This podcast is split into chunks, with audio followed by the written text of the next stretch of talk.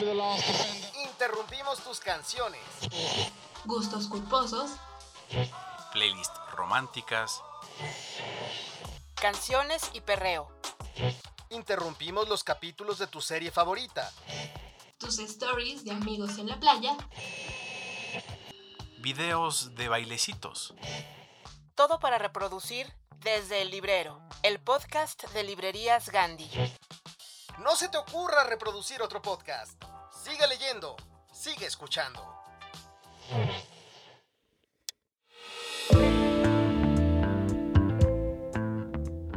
Hola queridos escuchas, me da muchísimo gusto que nos acompañen en el capítulo 16. Yo soy Yara Sánchez de la Barquera. A ver, les cuento. El día de hoy contamos con la presencia de Verónica Gerber Bisecci. Ella es escritora y artista visual. Ella nos relató el por qué le gusta leer a Clarice Lispector.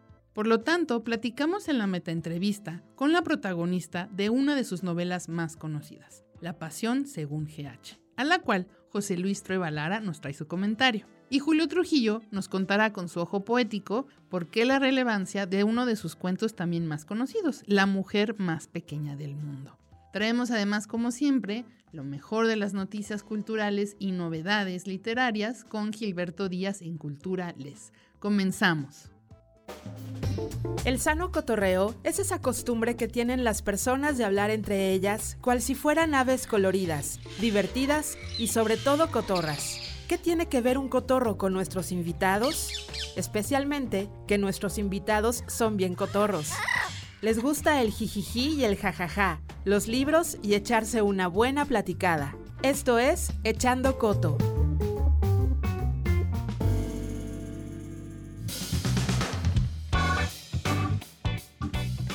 Verónica Gerber Bisecci es licenciada en Artes Plásticas por la Escuela Nacional de Pintura, Escultura y Grabado de la Esmeralda, maestra en Historia del Arte por la Universidad Nacional Autónoma de México. Se define a sí misma como un artista visual que escribe, con una obra caracterizada por la relación entre lo visual y lo literario. Ha publicado los libros Mudanza, Conjunto Vacío, el cual obtuvo el Premio Internacional Aura Estrada y el Premio Cálamo Otra Mirada. Palabras Migrantes, un libro bilingüe, Otro Día, Poemas Sintéticos y La Compañía. Algunos de sus proyectos e intervenciones visuales más recientes son El Vocabulario B, en el MUCA, Roma, Ciudad de México, la máquina distópica.xyz en el Museo Arte Abstracto Manuel Felgueres en Zacatecas y el cuento curatorial En el Ojo de Bambi en Whitechapel Gallery en Londres.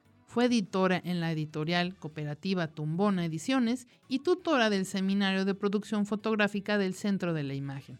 Actualmente forma parte del equipo docente de SOMA y es becaria del Sistema Nacional de Creadores de Arte del FONCA. Bienvenida Verónica, gracias por aceptar nuestra invitación.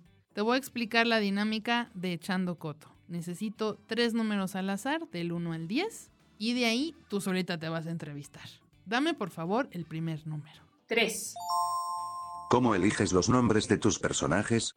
Creo que tengo pocos textos en los que haya tenido que elegir nombre para los personajes, pero cuando tuve que hacerlo, normalmente busco un nombre cuando hay una persona eh, real como alrededor de ese, de ese personaje, aunque lo que se construya sea de todas maneras una ficción, pero, pero hay una parte que te da la idea de ese personaje en alguien que existe eh, realmente, por decirlo de alguna forma.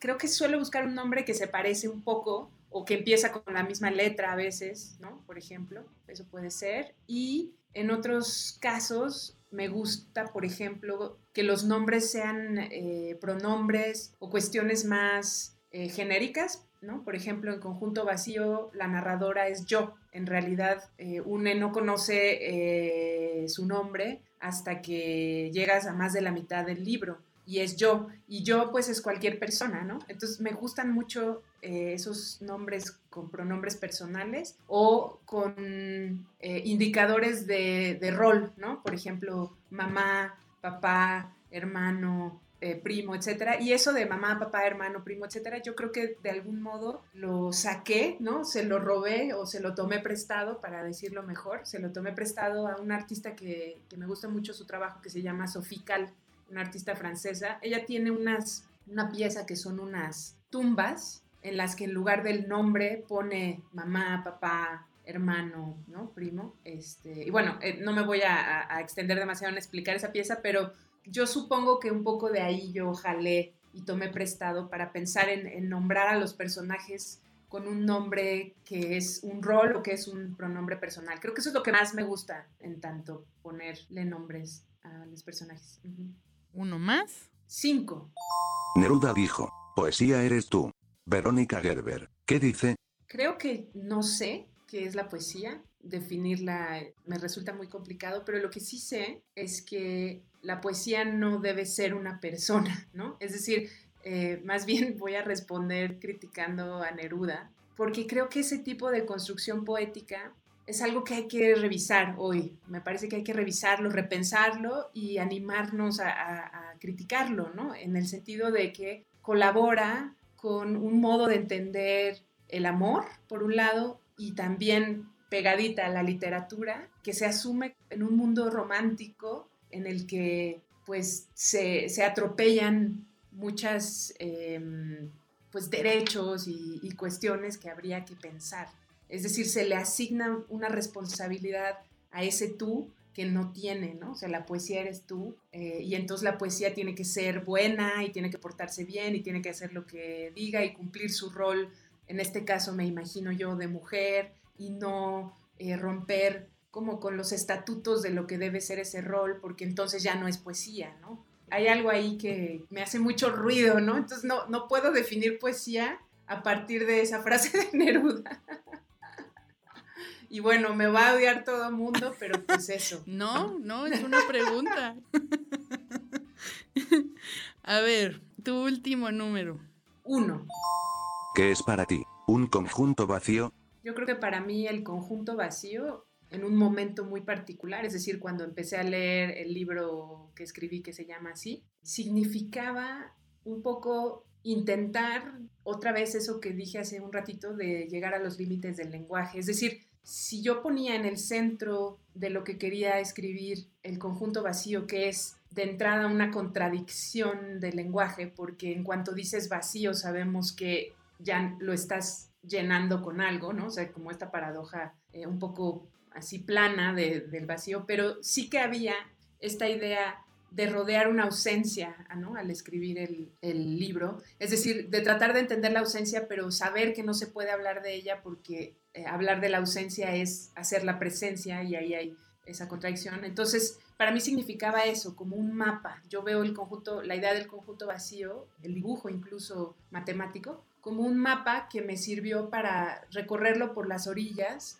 y poder escribir ese libro, ¿no? Y pensar en lo que estaba, en asomarme ahí, pero no necesariamente entrar, porque nunca supe cómo se entra ahí, pero por lo menos delinear el hueco, ¿no? Como con la escritura, y siempre he pensado eso, que Conjunto Vacío intentaba, no sé si lo logra o no, pero lo que yo intentaba hacer era delinear el, ese vacío, ese conjunto vacío, que en el libro particularmente está ocupado por distintas eh, situaciones o distintos eh, asuntos, esa idea del, vacío, pero principalmente es el personaje de la madre, ¿no? Ese conjunto vacío, creo. Pero hay otros asociados, hay otros huequitos asociados, no nada más es ese hueco, ¿no? Son varios conjuntitos vacíos. Eso creo que, que significaba para mí en ese momento y ahora mismo, pues no he pensado mucho en eso después de, de, escribir el libro hasta que me propusieron hacer una nueva edición en Almadía de Conjunto Vacío y para esta nueva edición que entraba en, una nueva colección que tienen que se llama De Nuevo Almadía, tuve que escribir un epílogo, ¿no? Y esa fue, fue, una tarea interesante, regresar a la idea del conjunto vacío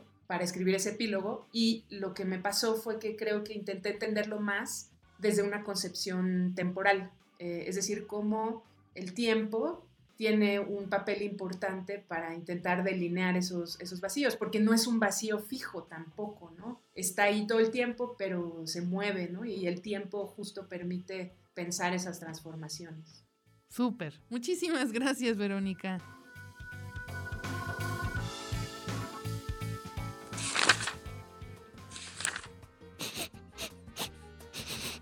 Uh, ya huele a libro viejo.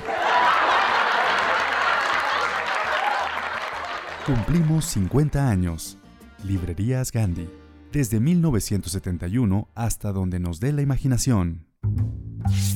Amiga, si ya te diste cuenta, ahora toca darte a Virginia Woolf, a Monterroso, a José Agustín, a Clarice Lispector. Amiga, amigo, date cuentos.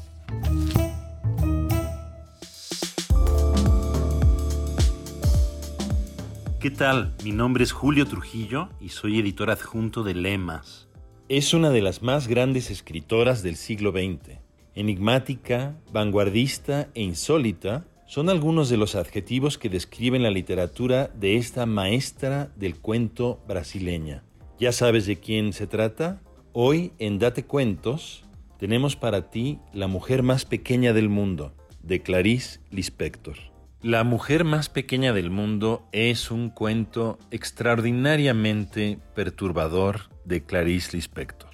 Tiene el sello de la casa de la autora, ella siempre busca rasgos que nos descoloquen, que nos saquen de nuestra ortodoxia y sorprendernos. En este relato, un explorador francés eh, se interna en el África ecuatorial y descubre una tribu de pigmeos pequeñísimos solo para sorprenderse más al saber que más adelante hay una tribu de pigmeos aún más pequeños. Y dice Clarice Lispector, obedeciendo tal vez a una necesidad que tiene la naturaleza de excederse a sí misma.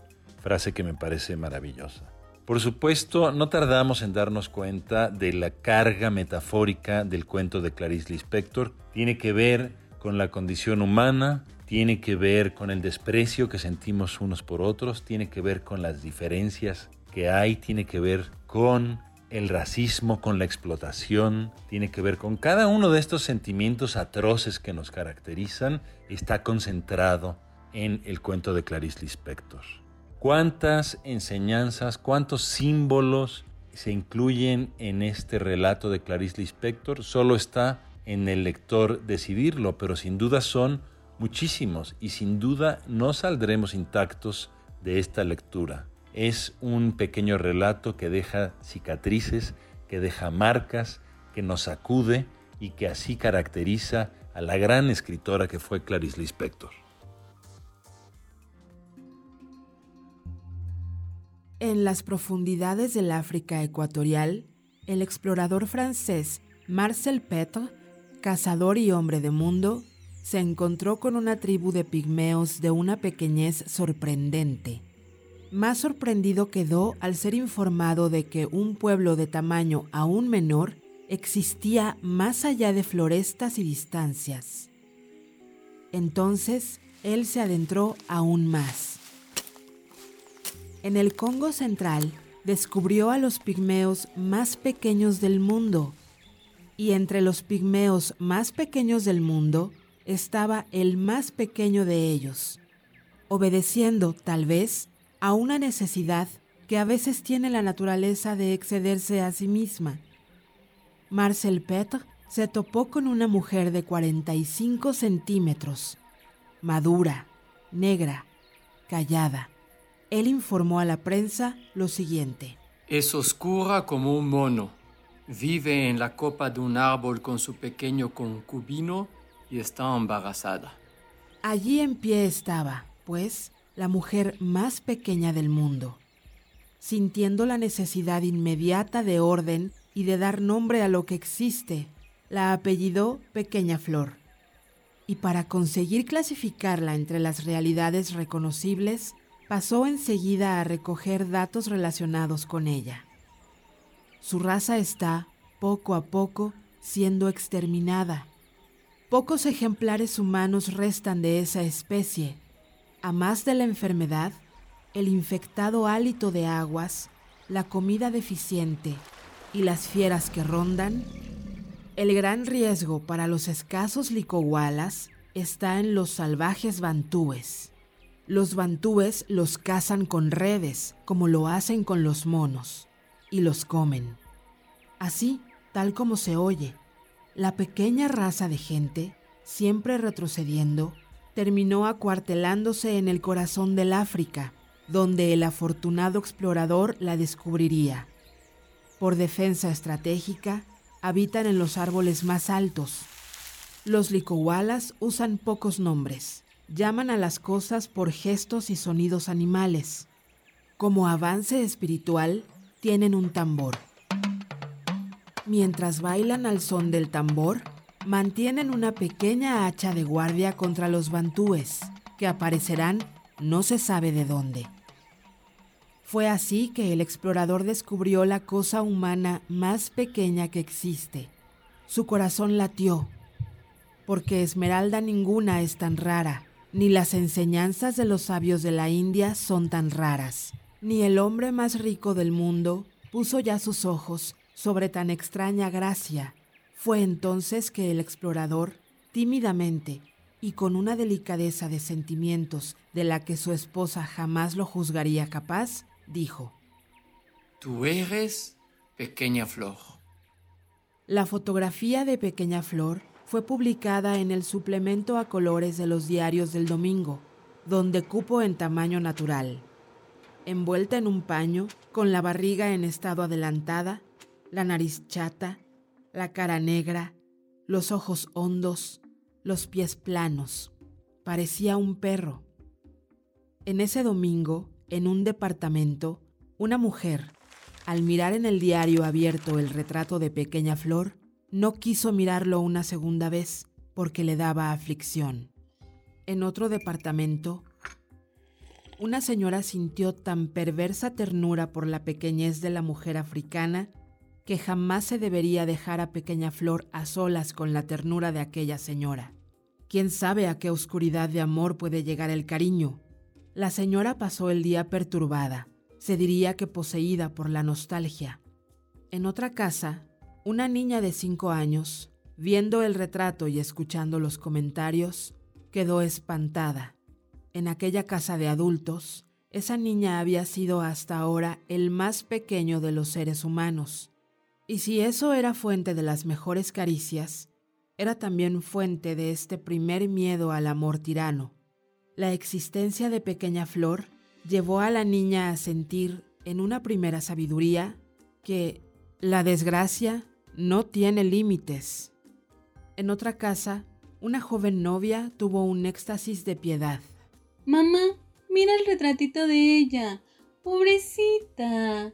Mira, cómo ella es tristecita.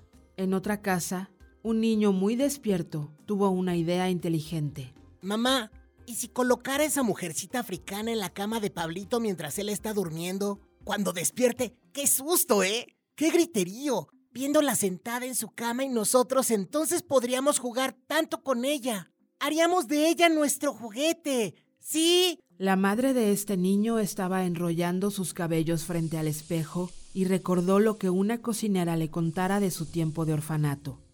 Al no tener una muñeca con qué jugar, las niñas más despiertas habían escondido de la monja la muerte de una de las chicas. Guardaron el cadáver en un armario hasta que salió la monja y jugaron con la niña muerta. Le dieron baños y comiditas. Le impusieron un castigo solamente para después poder besarla, consolándola. De eso se acordó la madre y consideró la cruel necesidad de amar. Consideró la malignidad de nuestro deseo de ser felices. Consideró la ferocidad con que queremos jugar. Y el número de veces en que habremos de matar por amor. Entonces, miró al hijo como si mirase a un peligroso desconocido y sintió horror de su propia alma que, más que su cuerpo, había engendrado a aquel ser apto para la vida y para la felicidad. En otra casa se dieron al trabajo de calcular con cinta métrica los 45 centímetros de pequeña flor, y deleitados se espantaron. Ella era aún más pequeña de lo que el más agudo en imaginación la inventaría en el corazón de cada uno de los miembros de la familia nació, nostálgico, el deseo de tener para sí aquella cosa menuda e indomable, aquella cosa salvada de ser comida, aquella fuente permanente de caridad. El alma ávida de la familia quería consagrarse. Y entonces, ¿quién ya no deseó poseer un ser humano solo para sí? Mientras tanto, en África, La propia cosa rara tenía en el corazón algo más raro todavía, algo como el secreto del propio secreto, un hijo mínimo.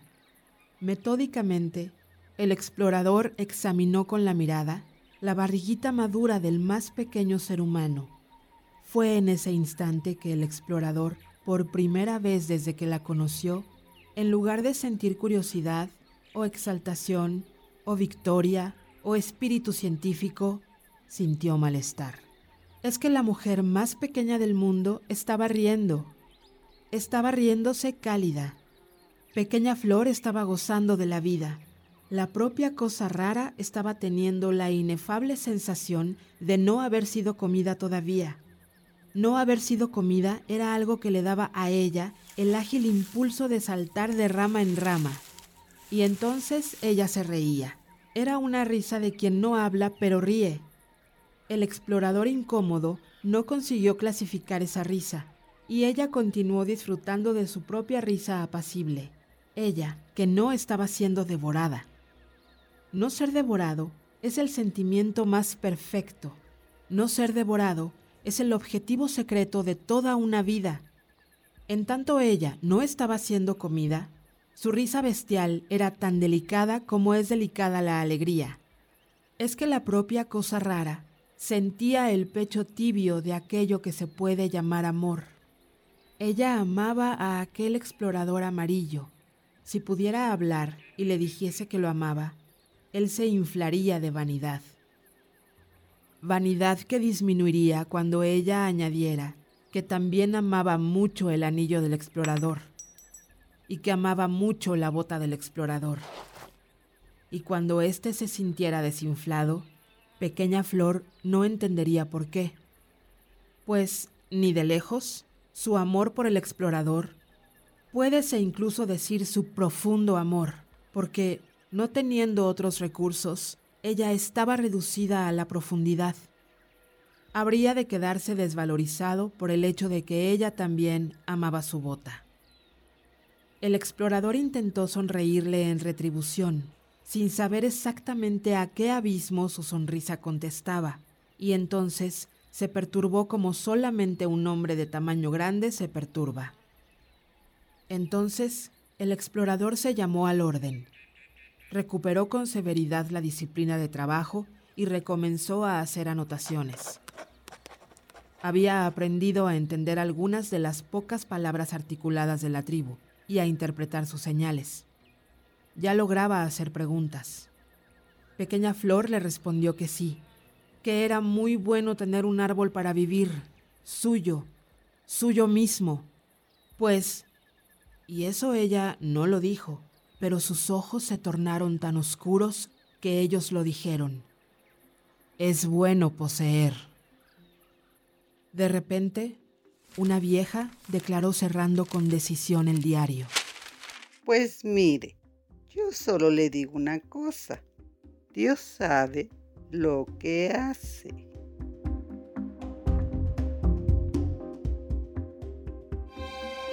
www. Punto. Gandhi. Punto. Com. Punto. MX. Encuentra todos los dramas y libros que quieras en ganti.com.mx. Pide ya y recuerda que el envío es gratis siempre. ¿Cuál es el impacto que puede tener un solo libro? ¿Qué es lo que puede cambiar? En esta sección es lo que tratamos de responder, pues la música, el cine, First rule of Fight Club is you do not talk about Fight Club. movimientos sociales, Marcha del Millón de Máscaras, que se hizo en varias ciudades del mundo, fue organizada por este grupo internacional de activistas anónimos. En ocasiones las letras son tan poderosas que el libro no las puede contener. Algunas obras llegan a tener tanta potencia en nuestras vidas que las cambian. En esta sección escucharemos cómo a partir de ciertos libros la vida de las personas y el mundo cambió para siempre. Escucharás cómo cambió la vida a partir de los libros. Esto es La vida después de... ¿Qué ole? ¿Cómo están? Habla su profe. El profe José Luis Trueba. Aprendamos cosas importantes. Empecemos con el alfabeto. A, B, C, D, E, F, G, H. Alto. Otra vez. G, H. Bueno, una vez más. GH. Oigan, GH suena raro. ¿No será que es una mujer? ¿No será de pura casualidad que además es escultora? ¿Está metida con la gente más fifí de Río de Janeiro? ¿Y que un día puede encontrarse una cucaracha? Bueno, no una cucaracha como Gregorio Samsa, sino una peor, una que la llena de repulsión, una que la obliga a mirarse a sí misma, una que le da chance de experimentar los miedos, las angustias. Vamos, GH es terrible, porque con algo absolutamente bobalicón, toparte con una cucaracha te obliga a mirar el mundo de otra manera. Bueno, pero dejémonos de tonteras. Ahí repiten el alfabeto. ¡Hay los vidrios! Verónica, ¿nos puedes contar cómo te cambió leer a Clarice Lispector? En particular, La Pasión según GH. No creo que me haya cambiado la vida como tal, porque en general no pienso que los libros nos cambien la vida, pero sí creo que son capaces de eh, cambiar o de cuestionar formas que tenemos de pensar o, o, cuestionar maneras de ver el mundo y colaborar con nuevas perspectivas. Y en ese sentido, este libro de Clarice Lispector, digamos que me hizo sentir mucha empatía por el personaje principal, probablemente porque se trata de una mujer entrada en los 40, ¿no? Yo todavía no tengo 40, pero digamos que es hacia donde me dirijo. Y es una mujer que está eh, en su casa, en, en una recámara, dialogando con una cucaracha que, que aparece por allí. Y la idea de ser capaz de pensar más allá de lo humano, ¿no? Y conversar con un insecto, en este caso una cucaracha, me, me, dio la sensación de que, de que sí se pueden, ¿no? Entablar estos, estos otros diálogos y la escritura del inspector además es muy ensayística en algún sentido. Hay muchas frases que yo tuve que leer dos o tres veces como para tratar de realmente entrar en ellas y tiene un efecto como eh, hipnotizante un poco su prosa, ¿no? Una cosa así. Creo que lo que se me quedó pegado de la historia es la sensación de que el personaje vive una, una metamorfosis interior, ¿no? Frente a este insecto una, una, metamorfosis que le hace pensar cosas como, voy a leer una frase nada más que me gusta mucho, que dice, lo no humano es el centro irradiante de un amor neutro en ondas hertzianas, ¿no? Entonces, una transformación en la que está intentando des, dejar de ser tan humana, pero no puede dejar de serlo, ¿no? Es decir, es, eh, lo que se me queda pegado es que ella está queriendo ir a los límites de lo humano, eh, dejar de ver desde allí y no puede porque eh, en última instancia, pues es, es, un proyecto imposible ese, ¿no? Pero me gusta que lo intente, ¿no? O sea, creo que intentarlo es un poco lo que hacemos cuando hacemos, escribimos o hacemos otras eh, cosas artísticas, ¿no? Intentar algo eh, y dejar la huella de ese intento, de ese trayecto de intentarlo. Creo que eso es lo que se me queda muy pegado, encontrarme con un personaje en la ficción que está intentando hacer algo que también mucha teoría, eh, por ejemplo, feminista o pensando en Donna Haraway, está proponiendo también hacer, ¿no? Esto como habitar de otra manera el planeta, eh, entender de otro modo el lugar que nos toca ocupar como humanos en el planeta, etcétera, ¿no? Es interesante porque es muy humana la historia también, ¿no? O sea, es una mujer que, que toca temas también muy femeninos, ¿no? Como el aborto, por ejemplo, tiene un modo de, de referirse y de atravesar esas ideas sobre el aborto y la maternidad que me parecen también eh, muy iluminadoras y desgarradoras, ¿no? En otro sentido. Muchas gracias, Verónica.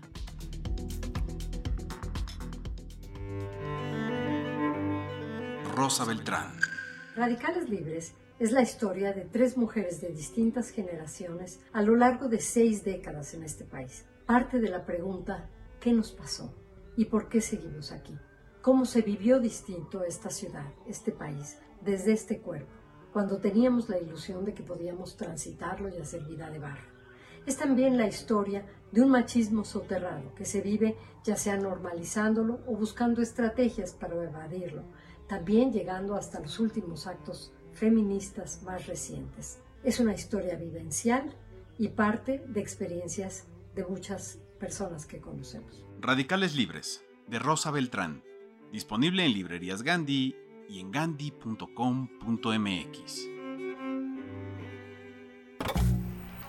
En exclusiva, para el podcast de Librerías Gandhi, tenemos a los personajes que ya leíste, pero que hoy podrás escuchar responder a nuestras preguntas en Metaentrevista de Personajes Literarios, donde la realidad quiere superar a la ficción.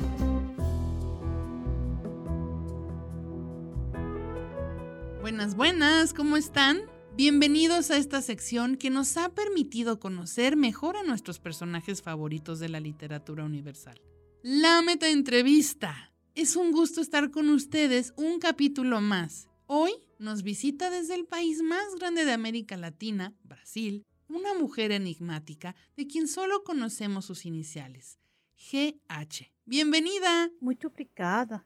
Muchas gracias por la invitación. GH, cuéntanos, ¿por qué tanto misterio? ¿Cuál es tu nombre verdadero? Gabriel Hernández, Gertrudis Herrera.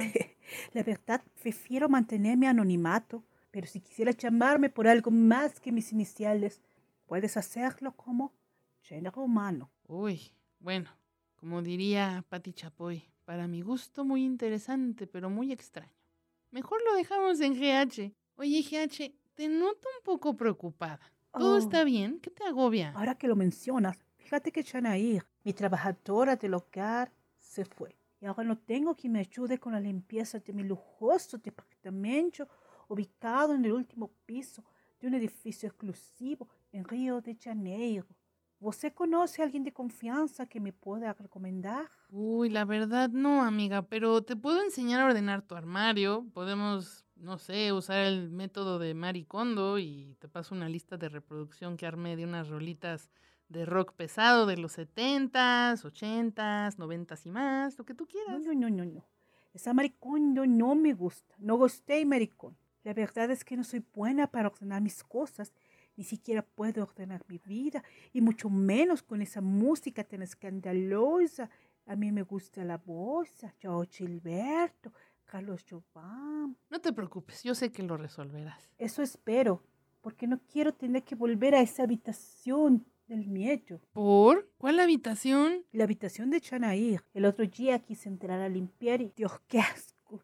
Lo que encontré saliendo del closet. Bueno, salir del closet también es bueno. A menos que seas un monstruo o un insecto, ahí sí que miedo para que veas. Justamente eso era, Yarita, un cucarachón enorme que me miraba lentamente, horriblemente, con sus ojos inquisitivos, asombrados, misteriosos. Ay, no, qué horror, ¿qué hiciste? Yo me desmayo. No, no sé, no sé por qué me la comí. ¿Qué, qué? Oh, y lo que siento ahora es alegría. A través de la cucaracha viva estoy comprendiendo que también yo soy lo que está vivo. Estar vivo es una fase muy elevada, es algo que solo ahora he alcanzado. Es un equilibrio inestable, tan elevado, que sé que no voy a poder continuar conociéndolo por mucho tiempo. La gracia de la pasión dura poco. Mira, aquí no juzgamos. Pero mejor cambiemos de tema porque ya se me revolvió el estómago. Pues dime, ¿qué más quieres saber? Queremos saber quién eres, quién es GH. Pues, ¿qué te puedo decir? Soy artista. Gracias al cielo no tengo marido ni hijo. Financieramente soy independiente. Odio el desorden y la sociedad y mi escritor favorito es Franz Kafka. Ah, yo creo que por eso lo de la cucaracha. Qué interesante. Yo persona soy un germen. El germen solo es sensible. Esta es su única inherencia particular. El germen duele. El germen está ávido y es experto. Mi avidez es mi más inicial hambre. Soy pura porque estoy ávida. GH, eres de los personajes más extraños pero interesantes que he entrevistado. Pero me caes muy bien, la verdad. Oh, igualmente. Charita tan bonita, inteligente, tan interesante. Muy obrigada. Qué linda. Ahora que mencionas lo de tu hambre de avidez, ¿ya comiste?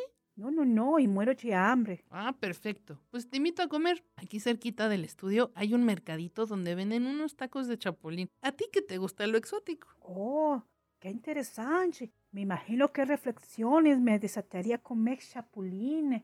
Sí, sí, sí. Pues gracias por habernos escuchado. Nos vemos en el siguiente capítulo de la metaentrevista en Desde el Librero. Hasta la próxima.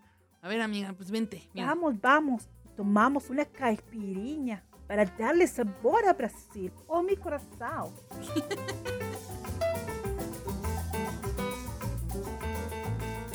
Muchos años después, frente al pelotón de fusilamiento, el coronel Aureliano Buendía había de recordar aquella tarde remota en que su padre lo llevó al cumpleaños 50 de Librerías Gandhi. Librerías Gandhi, desde 1971 hasta donde nos dé la imaginación. Imágenes. Figuras retóricas. Sonidos. Compases. Temas recurrentes. ¿Cuál es la idea preponderante en la mente de Verónica Gerber Bisecchi? ¿Cuál es su leitmotiv?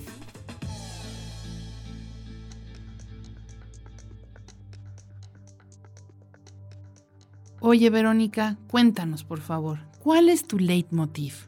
Pues mira, yo pienso que no trabajo alrededor de un tema recurrente, ¿no? En- no en ese sentido, pero sí creo que mm, trabajo con algunas herramientas que sí se repiten en términos de, los procesos ¿no? de escritura o, las estrategias eh, de escritura y de hechura, digamos, de piezas visuales también. Pero lo temático mm, no es algo que determine mi forma de trabajo, sino un lugar al que llego en relación a esas otras estrategias o preocupaciones, o- o necesidades incluso, ¿no? Personales. ¿Y como necesidades tienes alguna obsesión?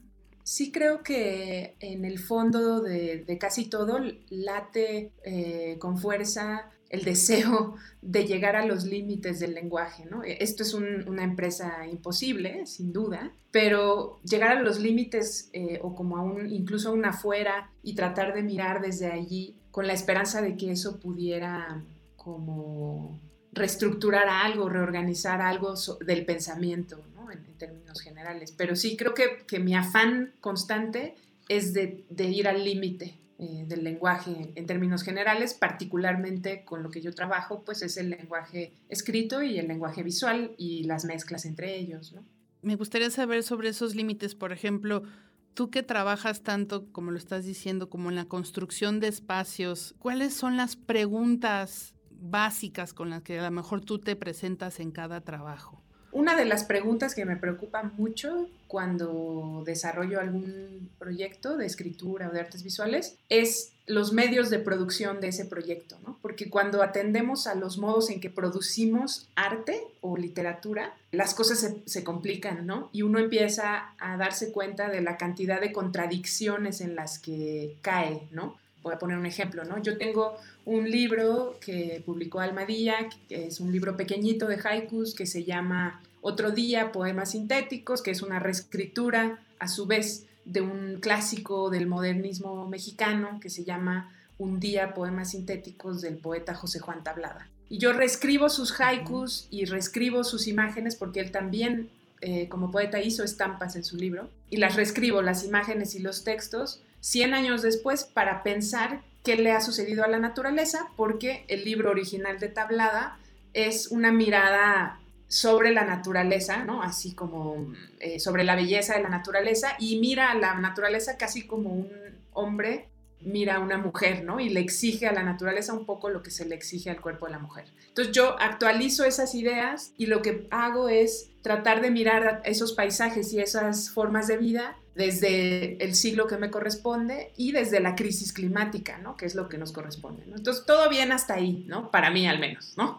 El problema es que cuando yo pienso en publicar ese libro, tengo que considerar en términos generales, y a lo mejor lo estoy diciendo de manera plana, porque es mucho más complicado que lo que voy a decir, pero hay que pensar que la producción de un libro implica, pues, eh, un cierto gasto de materiales naturales, ¿no? O sea, hacer papel. Eh, las tintas tienen químicos dañinos. No sabemos nunca del todo cómo son tratados los trabajadores de las imprentas, qué tipo de condiciones de trabajo tienen todas las personas que tocan el libro que yo publico desde que se manda eh, a la editorial hasta que llega al lector. Ese proceso me parece que en cuanto uno empieza a pensar en toda esa cadena, entonces empieza una a sentir las enormes contradicciones de estar pensando, en este caso en particular, en eh, la catástrofe climática que estamos enfrentando en relación a la huella ecológica y social en términos de explotación o no que deja la publicación de ese libro que quiere hablar sobre eso. Entonces, esa es una, por ejemplo, de las, de las preguntas que me hago y que no tiene solución por lo pronto. Tiene unas consecuencias que hay que asumir como parte de él, ¿no? Y, que del acto creativo. Y que creo que si no comenzamos a pensarlas todes, no va a cambiar ni los usos del lenguaje, de ahí esto de los límites del lenguaje, ni ni los modos en los que habitamos el planeta, pues, ¿no? Así en última instancia, así como ya suena muy general, pero como en última instancia eso. Es decir, yo no creo que por cuestionarme esto lo estoy resolviendo, si quiero dejar eso muy claro, no lo estoy resolviendo, solo me lo estoy cuestionando y me pesa, ¿no? Publicar un libro me pesa porque hay que pensar en, lo que significa en ese sentido y, y de todos modos al final del día, pues le pongo la cara a eso y ahí está mi nombre, ¿no? O sea, yo publiqué esto, que hice esta huella ecológica, ¿no? Eh, ¿valió la pena? ¿Realmente valía la pena o no? ¿Quién va a decidir eso? ¿Cómo vamos a, pensar estas cosas? ¿no? ¿Cómo vamos a corresponsabilizarnos de todas las redes que cruzan la producción de libros en este caso, ¿no? Particular, ¿no? Porque no nada más es que el autor hace su, su, genialidad y esa genialidad un buen día está en la mesa de novedades de una librería. En medio de esas dos cosas hay muchísimo que discutir en muchas capas, ¿no? Te digo, desde lo ecológico, lo laboral, eh, lo social, etcétera, ¿no? O sea.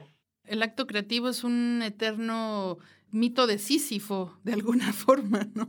Pues sí, ¿verdad? Hay algo de eso, sí. O, como que yo creo que el acto creativo oculta su mito de Sísifo, ¿no? Ha tendido a, ocultar eso, que no se vea lo que implica porque es arte, ¿no? Y entonces como es arte ya está bien, ¿no? Pero no, la noticia es que no, ¿no? Es, está igual que todo lo demás, ¿no? No tiene no tiene un escalafón más alto que cualquier otra actividad humana, digamos. Entonces yo siento que oculta ese, esa cosa de Sísifo y que además Sísifo no necesariamente es le autore, ¿no? O sea, hay muchos otros participantes de estos, de estos procesos.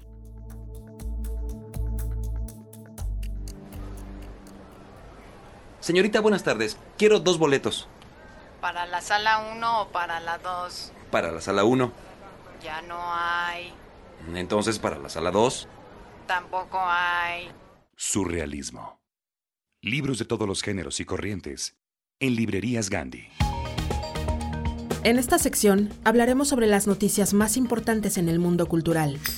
Comentaremos sobre las novedades editoriales y tendremos entrevistas con actores y personajes de la cultura mexicana e internacional. Esto es Cultura Lees, la sección informativa de Desde el Librero. Esto es lo más relevante del mundo de la cultura. Esto es Cultura Lees.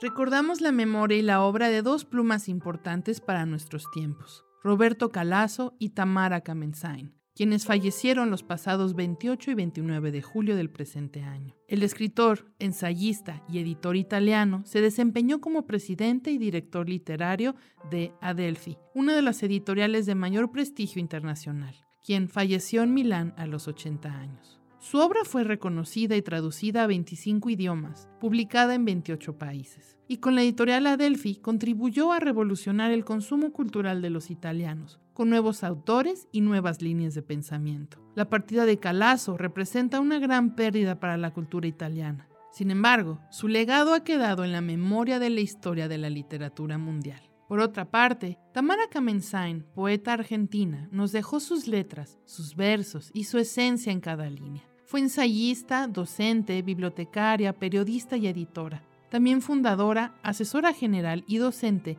de la licenciatura en Artes de la Escritura de la Universidad Nacional de las Artes. Sin duda, ella encontró en la poesía un refugio, un consuelo y como buena escritora, una bella herramienta de expresión que encontramos en sus libros de poemas. De este lado del Mediterráneo, Los No, La Casa Grande, Vida de Living, entre muchos otros. Su obra logró diversos reconocimientos como el Conex de Platino en 2014, la Medalla de Honor Pablo Neruda y el Premio Honorífico Lesama Lima. Sin duda, dos pérdidas para la literatura mundial.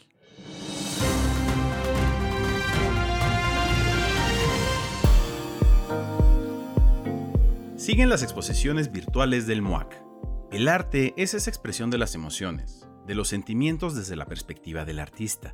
El mensaje se ve, se escucha, se siente y nosotros, quienes apreciamos, podemos interpretar de diferente forma, pero siempre encontrando en el arte un espacio de expresión. Y aunque el MUAC está de vacaciones, sus exposiciones virtuales se mantienen disponibles. El Museo Universitario de Arte Contemporáneo presenta su colección como un discurso múltiple, guiado no por una línea temática, sino por la relevancia que ciertas obras y autores tienen ya en nuestra conciencia en el arte contemporáneo en México. Laureana Toledo captura espejismos en los basureros de la modernización con su exposición No con una explosión, mientras, por otra parte, reanuda desde el otro lado, Fragmento, la exposición retrospectiva dedicada a la cineasta Chantal Ackerman. También el proyecto Híbrida de Amor Muñoz, que pone a prueba las condiciones del surgimiento de nuevas formas biológicas para pensar lo vivo en el presente, y la exposición Forensic Architecture sobre las manifestaciones chilenas en 2019 que se encuentra en sus últimos días. Mientras, continúan las exposiciones Expediente Cero Positivo, Memorial de las Víctimas del COVID-19 y la Memoria Gráfica del 68. Todas estas exposiciones virtuales se encuentran disponibles en el sitio web del MUAC.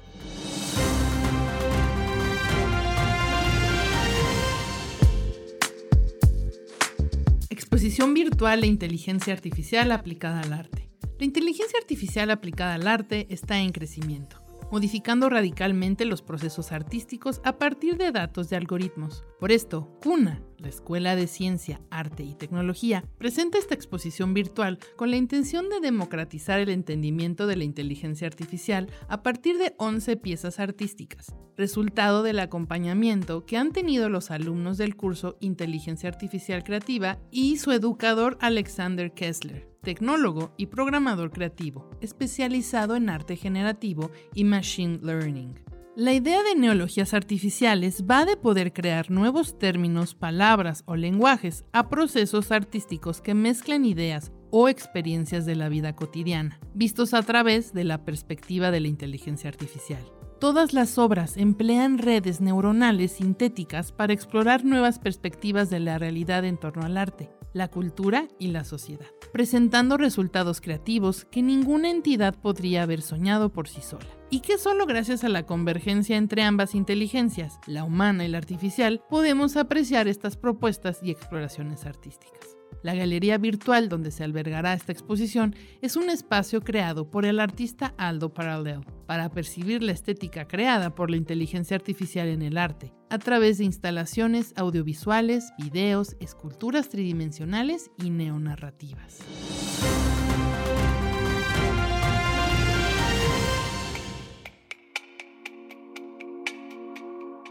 Agosto es el mes de la redención en Lemas. La redención tiene dos filos y dos llaves. La primera de ellas es muy peligrosa. Abre la puerta del infierno y deja escapar a los demonios.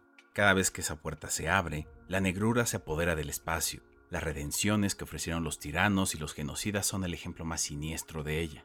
Sin embargo, también existe otra llave y otro filo, que no apuesta a la transformación absoluta del mundo, sino a la transformación de los individuos, a la búsqueda personal de lo que nos permite ser otros y dejar atrás nuestros horrores. Este camino no es simple, su filo, cuando se adentra en nuestra mismidad, duele. Renacer y redimirse es un acto de valor. En el número 147 de Lemas, nos adentramos en las dos puertas de la redención, la que conduce a la tragedia y la que busca la transformación individual. Este número ya se encuentra disponible en todas las tiendas Gandhi, en gandhi.com.mx y en revistalemas.mx.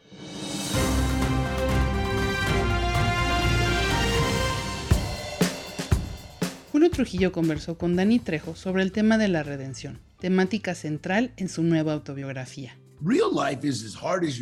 La vida real es tan difícil como decidas hacértela. ¿Sabes a qué me refiero? Eso depende de ti. Un buen amigo mío, un camarada llamado Eddie Bunker, alguna vez me dijo, el mundo entero puede pensar que eres una estrella de cine, pero no en tu caso. Tú tienes que desarmar a la gente de forma inmediata. Por la manera como te ves, pareces malo. Luces como un hombre malo. Pero tú tienes que decir hola antes que ellos. Porque el hombre, debido al machismo, en el minuto en el que ve a otro hombre, infla el pecho y se hace el rudo. Y cuando dices hola, ¿cómo estás? Se relaja y contesta, bien, bien señor. No se trata de ser rudo, se trata de ser amigable. Nadie es más duro que una bala después de todo. Entonces, como te decía, yo pregunto de forma inmediata, ¿cómo estás? Y eso funciona. Puedes ver la entrevista completa en el canal de YouTube de Revista Lemas, la revista oficial de Librerías Gandhi.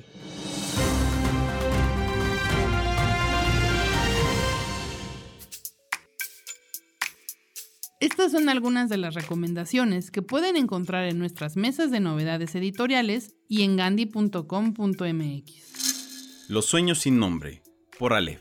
Manuel Guerra y Gerardo Durán emprenden una aventura que transcurrirá durante su juventud y cruzará distintos países, símbolo de delirio, rebeldía y la necesidad de ruptura con la realidad establecida. Sus vidas representan la búsqueda del deseo de libertad, la muerte, la literatura y el amor en un viaje sin descanso. Con la fuerza arrolladora de la polifonía, Rodrigo Calvillo logra un vértigo que desborda los límites, especialmente los del lenguaje, el resultado, aunque complejo, rompe con ciertas tendencias literarias y abre el camino a seguir con la narrativa del siglo XXI. Su autor es un narrador, ensayista y poeta mexicano que en 1994 ganó el Premio Nacional de Poesía Juvenil. Es autor de los libros de ensayo El rock y su influencia en la sociedad mexicana, Poesía, Espejo del Tiempo, artículos, El equilibrio de la ficción ante la realidad, El vacío de la existencia salvaje, El lenguaje del terror, Rodrigo Calvillo está considerado como una de las jóvenes promesas más importantes de la literatura contemporánea en español. La Biblioteca de París, en Editorial Salamandra. Baluarte del conocimiento y sinónimo de la libertad de ideas desde su fundación hace un siglo, la Biblioteca Americana de París se convirtió en una de las escasas ventanas abiertas a la cultura durante la ocupación alemana en la Segunda Guerra Mundial. Gracias a la heroica labor de las personas que ahí trabajaban, la prestigiosa institución nunca llegó a cerrar sus puertas y sus fondos siguieron circulando pese a las prohibiciones de los jerarcas nazis. En esta cautivante novela, Janet Skeslin Charles reconstruye esta página desconocida del pasado con un relato que pone de relieve el valor de las mujeres que lo arriesgaron todo por proteger el incalculable acervo de una ciudad imperecedera. Odile Souchet acaba de hacer realidad su sueño por fin ha conseguido el empleo que tanto ansiaba en la Biblioteca Americana de París, un lugar de antaño frecuentado por grandes escritores, en cuya sala se preserva una de las mayores colecciones de la literatura universal. La conquista de México, por crítica. En 1519, la armada de Hernán Cortés, con 500 infantes y 11 buques, zarpó de Cuba desoyendo órdenes directas con la intención manifiesta de llegar al corazón del mayor imperio del Nuevo Mundo. Cuando finalmente se adentraron en Tenochtitlán, fueron recibidos con honores por Moctezuma y su pueblo, quienes les reverenciaron como si de dioses se trataran. No obstante, el posterior secuestro y destitución de Moctezuma, así como la destrucción de la capital, convierten la conquista de México en uno de los episodios más cautivadores y trágicos de la historia del mundo. El relato que hace Hugh Thomas del derrumbamiento del gran imperio mexicano de Moctezuma como resultado de la ofensiva de los conquistadores de Cortés se ha convertido ya en el libro de referencia para el que quiera conocer este periodo. Una vez más, el prestigioso hispanista no se limita al analizar los hechos, sino que plantea numerosas cuestiones morales y políticas que requieren de un profundo conocimiento y una gran capacidad para juzgar la historia. More Myself, mi viaje, ediciones Camelot. More Myself, mi viaje, es parte autobiografía y parte documental narrativo. El viaje de Alicia Keys se revela no solo a través de sus sinceros testimonios, sino también a través de vivos recuerdos contados por quienes caminaron a su lado. El resultado es una panorámica completa del recorrido de Alicia Keys, desde su infancia en Hell's Kitchen y Harlem hasta llegar al proceso de autodescubrimiento en el que todos debemos explorar. Con la honestidad total que ejemplifica el arte de Alicia, More Myself es a la vez un relato apasionante y un llamamiento a sus lectores, a que se definan en un mundo que rara vez fomenta una identidad única y auténtica. W, W, W. Punto. Gandhi. Punto. Com. Punto. M. X. Encuentra todo el romance y los libros que quieras en gandhi.com.mx. Pide ya y recuerda que el envío es gratis siempre. Queridos escuchas, gracias por acompañarnos a conocer un poquito más sobre Clarice Lispector y Verónica Gerber Bisechi. Me dará mucho gusto que nos acompañen en el capítulo 17, donde vamos a platicar con Álvaro Enrique. Hasta pronto. Gracias por escuchar. Te esperamos en el siguiente capítulo de Desde el Librero. Sigue leyendo, sigue escuchando.